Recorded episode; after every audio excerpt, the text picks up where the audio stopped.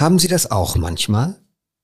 Ein Ereignis im täglichen Leben kommt Ihnen unter, eine Nachricht im Radio vielleicht, eine Kleinigkeit aus Kultur oder Gesellschaft und Sie erinnern sich an eine andere, weit zurückliegende Nachricht, die schon damals davon berichtet hat und für einen Augenblick ergibt das Leben, nun ja, keinen Sinn, das kriegen wir wohl doch nicht mehr hin, aber einen gewissen Zusammenhang. Denn sie erinnern sich daran, dass etwas früher einmal befürchtetes oder vorhergesagtes tatsächlich eingetreten ist. Dass die Dinge Folgen haben, von denen man erfährt, wenn man nur die Augen und Ohren aufsperrt. Viele dieser Dinge, die, wenn man es mal etwas bombastisch ausdrücken will, den Zusammenhang der Welt ausmachen, haben am Ende mit Büchern zu tun. Hier mit unserem Thema. Denn sie werden dort beschrieben, vertieft, analysiert.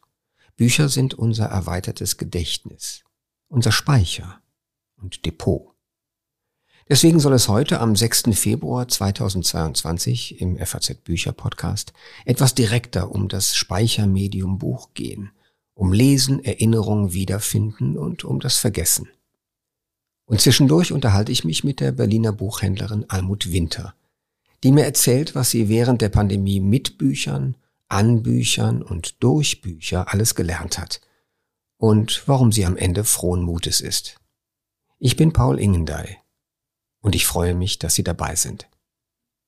Wenn ich als Jugendlicher vom Internat nach Köln kam, alle zwei bis drei Wochen, verbrachte ich so viele Stunden, wie es das strenge Ladenschlussgesetz von damals erlaubte, in Buchhandlungen. Gekauft habe ich dort nicht so viel, aber gelesen, geblättert, gefühlt, betastet und auch gerochen. Das Papier nämlich. Die Schutzumschläge. Die Einbände, das Leinen. Oder gar Leder. Natürlich waren Lederbände unerschwinglich, völlig außerhalb meiner Mittel, aber eben deshalb war es schön, sie dort in der Buchhandlung in die Hand zu nehmen und zu betasten. Einer der Verlage, der Lederausgaben herausbrachte, war Winkler mit seiner Dünndruckbibliothek der Weltliteratur. Da waren aber schon die normalen Leinbände so teuer, dass sie für mich als Schüler überhaupt nicht in Frage kamen. Und als die TV damit anfing, die Winkler-Ausgaben als Taschenbuch herauszubringen, verloren sie ein wenig von ihrem Zauber, so schön sie bei DTV auch aussahen. Sie waren nicht mehr ganz exklusiv. Jetzt muss ich davon erzählen, dass mein Vater mich in einem Sommerurlaub entweder bestochen oder mir etwas Gutes getan hat, vermutlich das Zweite. Denn als ich mit 16 anfing zu rauchen und in jenem Sommer erstmals eine Schachtel Camel auf den Tisch legte, da wollte er mich partout von diesem Laster abbringen.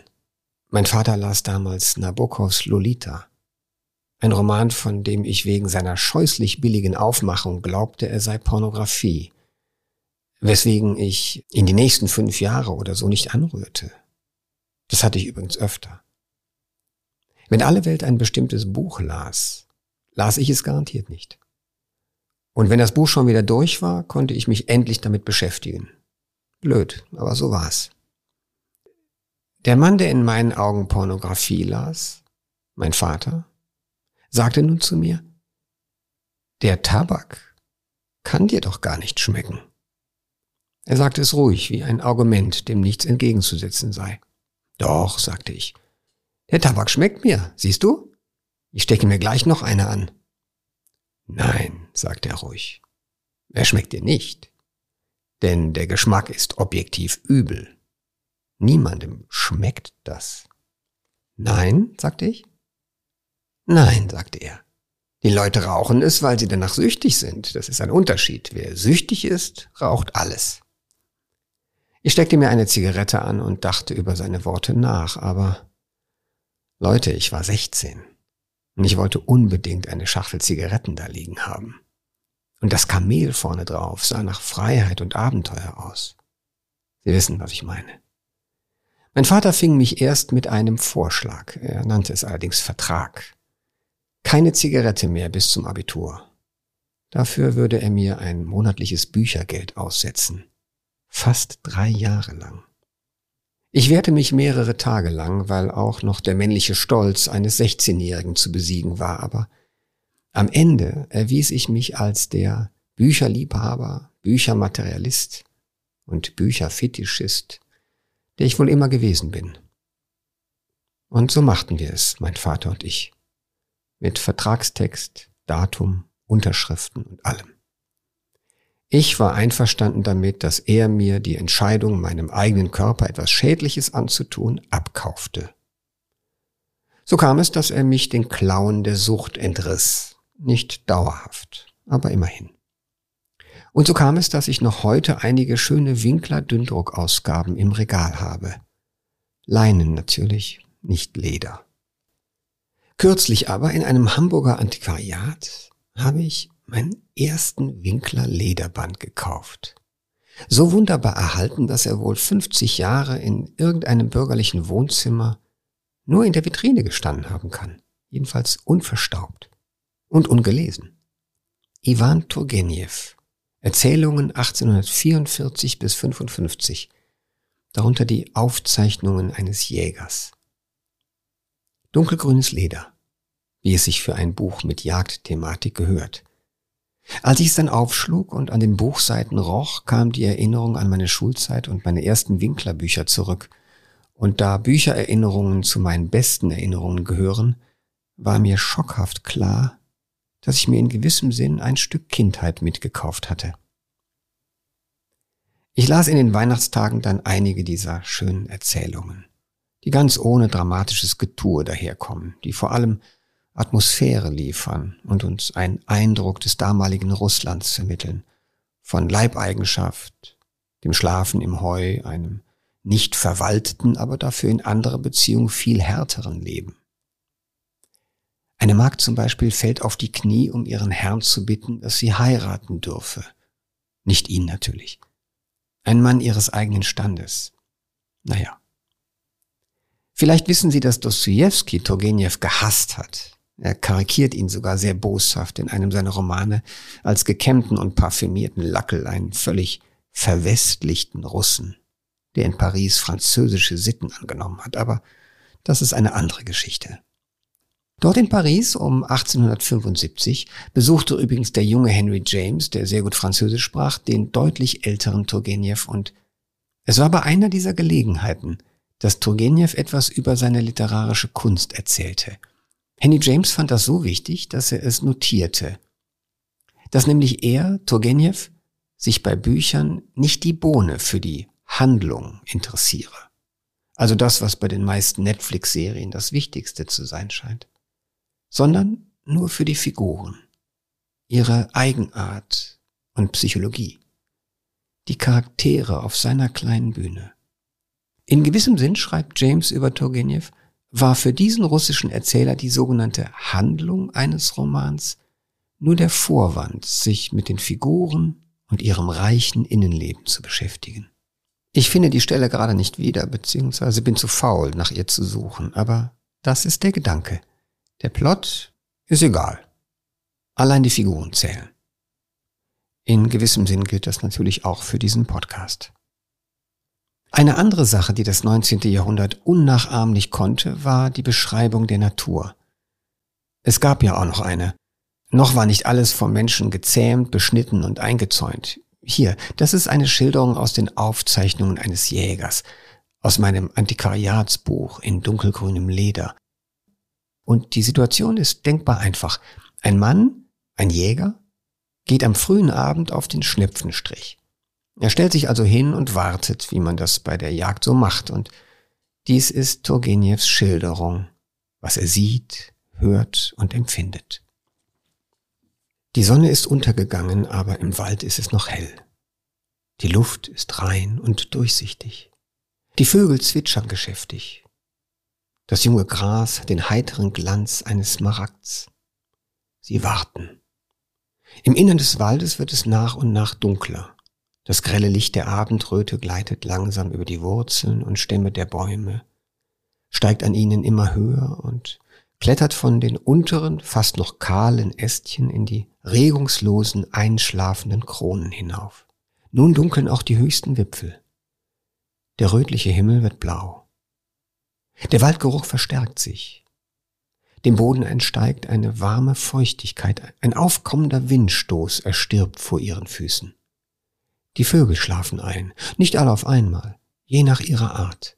Zuerst verstummen die Finken, dann nach einigen Augenblicken die Rotkehlchen und schließlich die Ammern. Im Wald wird es immer dunkler. Die Bäume fließen zu großen, schweren Klumpen zusammen. Am blauen Himmel treten zaghaft die ersten Sternlein hervor. Alle Vögel sind verstummt. Nur die Rotschwänzchen und kleinen Spechte pfeifen noch einmal verschlafen. Schweigen auch sie. Einmal noch ertönt hoch über ihnen die helle Stimme des Goldhähnchens. Irgendwo ruft traurig ein Pirol. Die Nachtigall schlägt zum ersten Mal. Ihr Herz pocht in unruhiger Erwartung und plötzlich, aber eben nur Jäger werden mich verstehen, plötzlich ertönt in der tiefen Stille ein eigentümliches Pfeifen und Knarren. Man vernimmt den rhythmischen Schlag schneller Flügel und eine Waldschnepfe schwebt, den langen Schnabel schön gesenkt, hinter einer dunklen Birke hervor direkt in ihren Schuss hinein. Tja, eine Jagdszene von Turgenev. Der Pirol übrigens, ich habe den kurz nachgeschlagen, Sie wissen vielleicht, äh, dass er etwas ruft wie Bülow, Bülow. Ob der Ton jetzt stimmt, weiß ich nicht. Bülow. Und dass eben deswegen Loriot das französische Wort für Pirol als Künstlernamen genommen hat. Von Bülow zu Loriot. So dankbar ich dem Hamburger Antiquar war, der mir das Buch mit dem Ledereinband verkauft hatte, so oft denke ich an heutige Buchhandlungen, wie es ihnen geht, wie sie arbeiten und was ihre Überlebenschancen sind. Und in diesem Zusammenhang denke ich an die Berliner Buchhändlerin Almut Winter, die vor gut zehn Jahren, also zu einer Zeit, in der sicherlich viele ihr davon abgeraten hätten, in Charlottenburg eine neue Buchhandlung aufgemacht hat. Allein deshalb, weil sie ein leeres Ladenlokal sah, am Abend durch den Kiez ging und in den erleuchteten Wohnungen überall prall gefüllte Bücherregale sah. Wenn die drei Straßen um meine Buchhandlung herum so aussehen, sagte sie sich, müsste es doch eigentlich reichen. Und es reichte.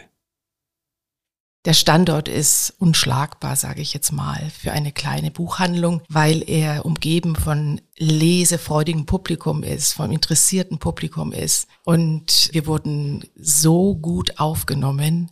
Äh, Leute kamen also am Anfang, als wir eröffneten, mit Brot und Salz. Also es war von Anfang an eine ganz wunderbare Atmosphäre und sie ist jetzt gewachsen über zehn Jahre im Austausch mit den Leuten. Dann kam die Pandemie. Die Angst, die Unsicherheit und all das. Glücklicherweise wurden in Berlin Bücher zu Lebensmitteln erklärt, sodass es den Buchhandlungen in der Hauptstadt besser erging als anderswo in der Republik. Es gibt viele rührende Geschichten darüber, wie der Vertrieb geregelt wurde und mit welch einfachen Methoden es plötzlich funktionierte, weil es keine andere Wahl gab. Aber Berlin konnte als früher geteilte Stadt auch auf eine gewisse Härte vertrauen wie Almut Winter erzählt. Berlin baute da auf einer gewissen Tradition auf. Also Klaus Lederer, der ja als Kultursenator das angestoßen hat, hätte das auch nie, glaube ich, alleine durchsetzen können, wenn das nicht auf offene Ohren gestoßen wäre bei den anderen Politikern. Weil Berlin war ja eingemauert und die Buchhandlungen hatten in dieser Zeit immer eine ganz besondere Funktion. Die waren Fluchtpunkte. Und es ist ja auch dann die Berliner Struktur, diese Kiezstruktur.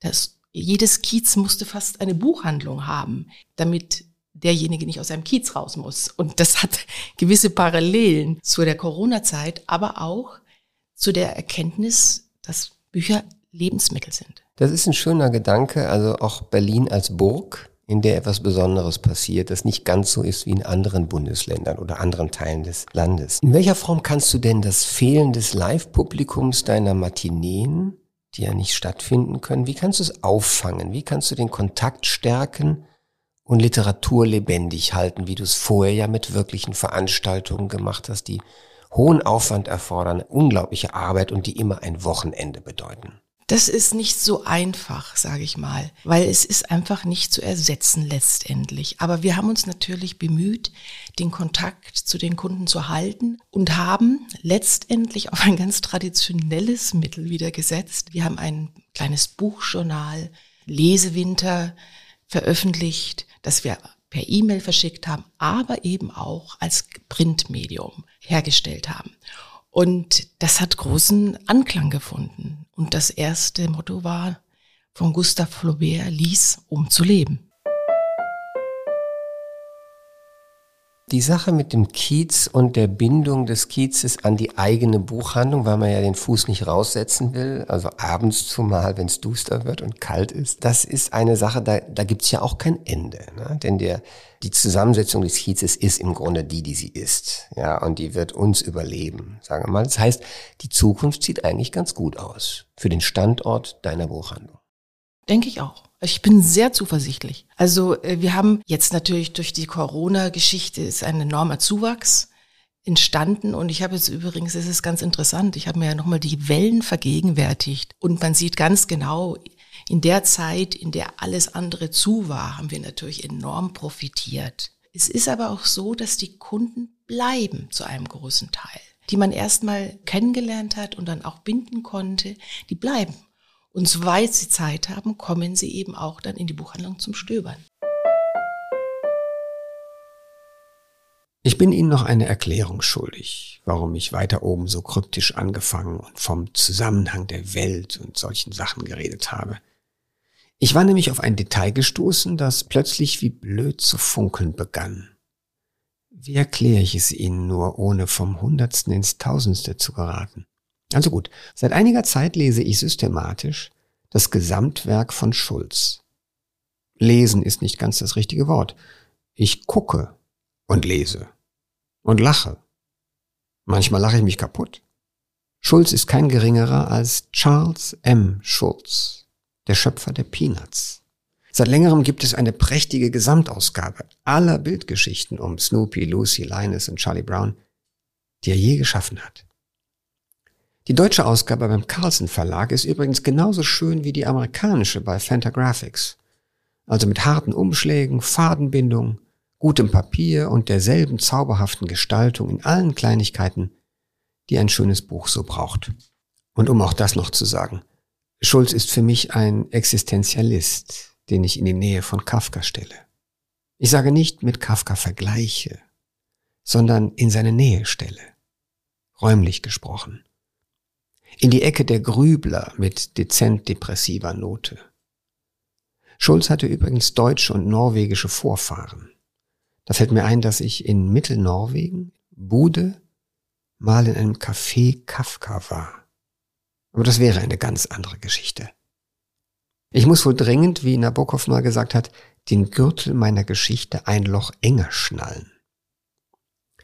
Von 1950 bis zum Jahr 2000 hat Schulz, dieser unendlich scheue Mann, fast 18.000 Strips gezeichnet. Werktags die kleinen, sonntags die langen. Ein halbes Jahrhundert lang.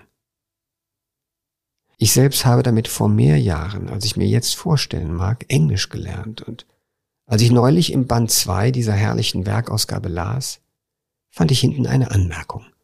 Es gab nämlich für einen Strip einfach kein reproduktionsfähiges Exemplar mehr, also keine gute Druckvorlage in keiner Zeitung. Später, als Charlie Brown Weltruhm erlangt und sich die Sucht nach dieser Kinderbande und ihrem Hund überall verbreitet hatte, veröffentlichten ja 2600 Tageszeitungen weltweit diese Bildgeschichten täglich.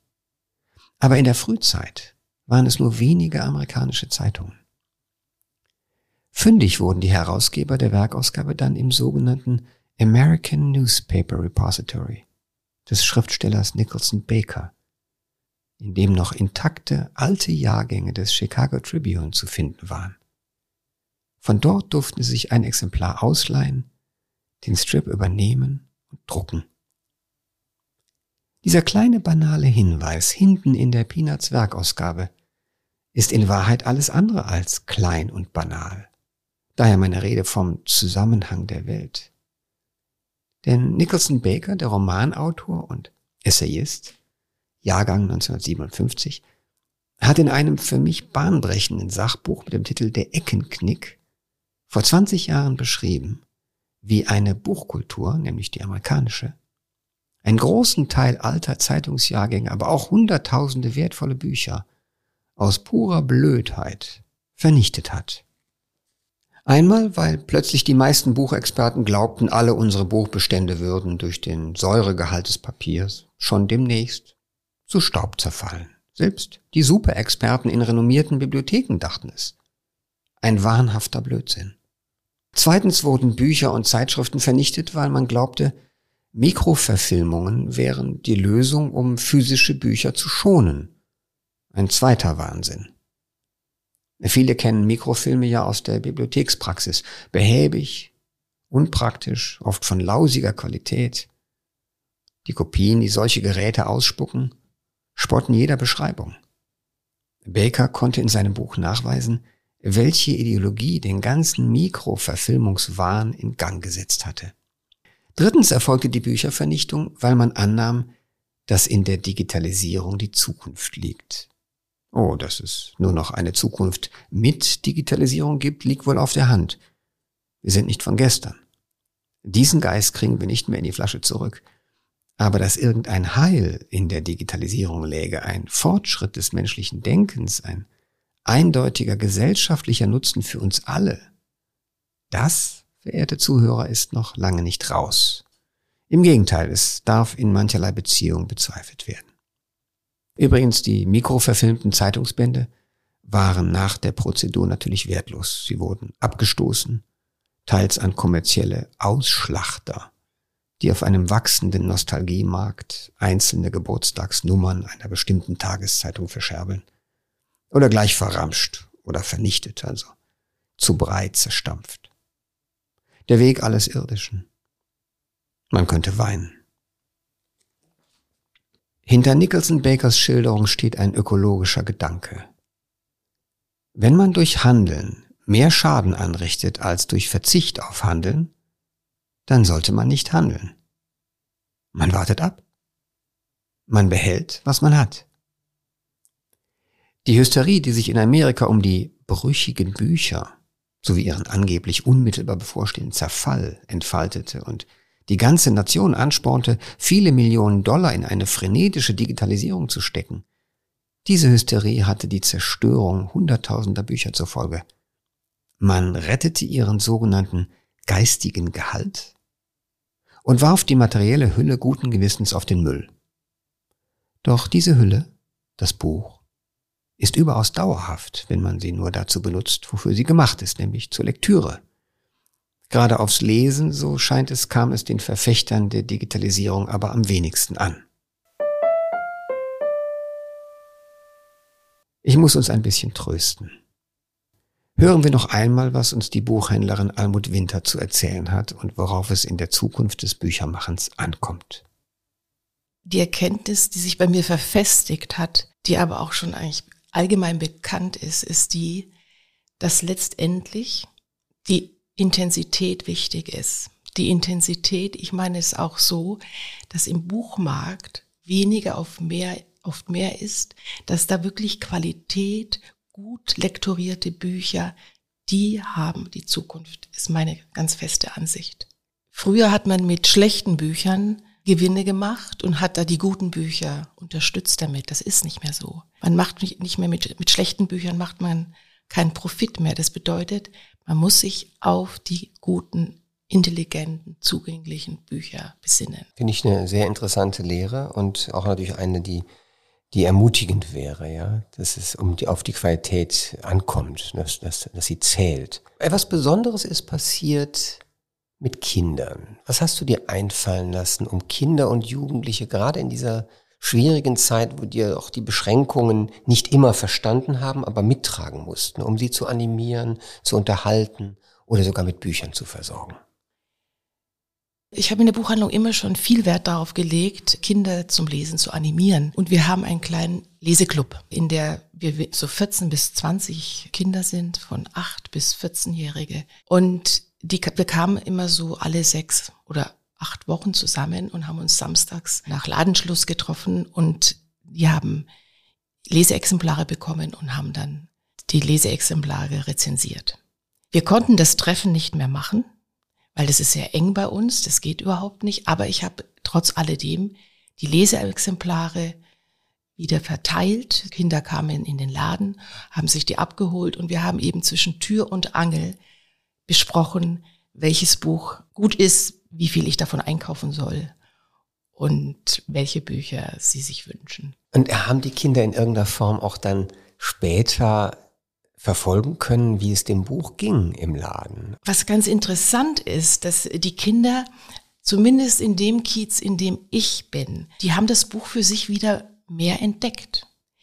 Also die Kinder sind natürlich auch von zu Hause mit Büchern immer bedacht worden oder es wird auch zu Hause gelesen. Aber die viele Eltern sagten auch, also die Mütter und Väter sagten auch, wir kamen richtig dazu, wieder mal vorzulesen. Die Kinder haben wirklich dann, weil sie natürlich auch nicht mehr nur am Handy oder am Computer sitzen durften, aus lauter Verzweiflung dann zum Buch gegriffen und sind da hängen geblieben. Das ist doch ein tolles Zeichen. Du bezogest das gerade auf die Verbote von Bildschirmen, die Eltern für Kinder aussprechen. Ne? Mhm. Dass da eine Begrenzung der Zeit gab und deswegen das Buch dann auch wieder höher im Kurs stand, weil es eben das Medium war, was immer da liegt. Ja. Und was man unbegrenzt tun darf. Ne? Genau, unbegrenzt. Bücher muss man nicht begrenzen. Ja. Das heißt also, Lehren aus der Pandemie sind eine Menge positiver Sachen, also auch in Zeiten, wo es dann also eng wird und dass Bücher uns mehr in ein nicht nur Selbstgespräch, sondern Gespräch miteinander bringen, ist auch klar. Bücher sind der Gegenstand, um die wir uns versammeln, sozusagen. Und ich habe, ich habe sogar etwas den Eindruck, dass äh, große Bücher, die wirklich wichtigen Bücher, wie so eine Art Lagerfeuer sind, an das man herantritt. Weil es eben nicht nur leuchtet, weil es wärmt und weil es das Zentrum ist, um das man sich schart. Das ist ein wunderbares Bild. Und wir müssen auch feststellen, dass wenn wir Bücher gelesen haben, es ist ja kein einsamer Prozess. Wir sind ja mit den Figuren verwoben. Natürlich ist die Krönung, das dann mit einem Gegenüber, einem realen Gegenüber auszutauschen. Aber dafür braucht man erstmal die Nahrung, um auch sich wieder austauschen zu können. Und ich glaube, das haben die Leute schon gespürt. Wir kennen ja auch die Bilder vor der Pandemie, wo alle in den Gaststätten saßen und jeder das Handy vor sich hatte. Wo war da die Kommunikation, die wirkliche? Ja, das ist sehr bemerkenswert, dass man sich dann besinnt darauf, was wirklich zählt. Die Buchhandlung Winter von Almut Winter ist in Berlin-Charlottenburg und alle, die in der Nähe da wohnen, gehen natürlich gerne hin und auch Leute, die mal nach Berlin kommen, wären da willkommen. Almut Winter, ich habe ich danke dir sehr fürs Kommen, dass du uns erzählt hast, wie es gegangen ist in dieser Zeit und äh, wir sehen uns wieder in deiner Buchhandlung. Da freue ich mich sehr. Vielen Dank. Vielleicht erinnern Sie sich daran, dass ich vor vier Wochen an dieser Stelle gesagt habe, es gäbe nicht viele Leser, die sowohl den Don Quixote als auch Moby Dick gelesen hätten. Ich habe das so dahingesagt, aus einem Gefühl heraus, war mir aber irgendwie sicher, dass es stimmt. Dann bekam ich eine E-Mail, eine lange E-Mail, eine einzige nur. Sie stammte von dem Dirigenten Peter Kuhn. Er schrieb mir unter anderem, zu den äußerst raren Exemplaren, wie Sie es nennen, die sowohl den Don Quixote als auch den Moby Dick gelesen haben, darf ich mich zählen. Die beiden Romane habe ich im Abstand von einigen Jahren verschlungen und erst durch ihre Erwähnung ist mir der Gedanke gekommen, wie viele Gemeinsamkeiten diese doch sehr unterschiedlichen Bücher haben. Beide gehen über die zeitgenössische Romanproduktion hinaus, quasi modernistisch. Beide Bücher zeichnen sich auch darin aus, dass es auf Handlung recht eigentlich nicht ankommt. Cervantes lässt seine Protagonisten ankämpfen gegen ein inzwischen erschienenes falsches Buch eines anonymen Autors, Fiction versus Fake News. Und beim Lesen von Moby Dick musste ich immer wieder an den Ulysses denken. Wie Joyce spielt Melville mit unterschiedlichsten Formen, Sprachhaltungen. Es gibt Lexikonartikel und Theaterszenen etc. Sehr schön fand ich immer Ahab, wenn er zumindest in der Übersetzung von Matthias Jendes, in Jamben poltert. Und dann erwähnt Peter Kuhn noch, wie wenig Raum bei Cervantes die bekannten Episoden einnehmen. Kampf mit den Windmühlen, Ritt auf dem hölzernen Pferd und so weiter. Man möchte, schreibt Kuhn, von progressiver Digression sprechen, wie bei Lawrence Stern. Progressive Digression. Das könnte auch hier mein Motto sein. Eins folgt aus dem anderen. Selten nach Wichtigkeit geordnet, kaum je zwingend, was ist schon wirklich zwingend im Leben. Aber oft, da es sich ja um Lieblingsdinge wie Bücher handelt, von bestrickender Folgerichtigkeit. Wie die Gedanken gehen. Ich musste lange Charlie Brown lesen, um zu erkennen, dass das, was Nicholson Baker vor vielen Jahren getan hat, nämlich Bücher und Zeitungen vor der Zerstörung zu retten, dass diese große Tat segensreiche Folgen hatte. Der Eckenknick von Nicholson Baker 2001 in Amerika, auf Deutsch 2005 bei Rowold herausgekommen, hat sich so miserabel verkauft, dass er bei uns nie als Taschenbuch erschienen ist. Tja. Aber wir retten hier Bücher. Wir retten hier Bücher, indem wir an sie erinnern, alte, mittelalte und neue. Wir vergessen nichts. Wir graben die ollen Sachen aus, auch wenn wir dabei ein bisschen staubig werden. Schlimmer als Pig Pen. Der Dreckspatz aus den Peanuts, vielleicht kennen Sie den. Schlimmer als der können wir kaum aussehen. Wenn Sie uns schreiben möchten, unsere E-Mail lautet bücher-podcast.faz.de Bücher mit UE. Am nächsten Sonntag gibt's hier im Bücherpodcast eine Sonderfolge. In 14 Tagen ist dann wieder der Kollege Kai Spanke mit Sachbüchern dran. Und wir hören uns wieder, wenn Sie mögen, am 6. März. Bis dahin, machen Sie es gut.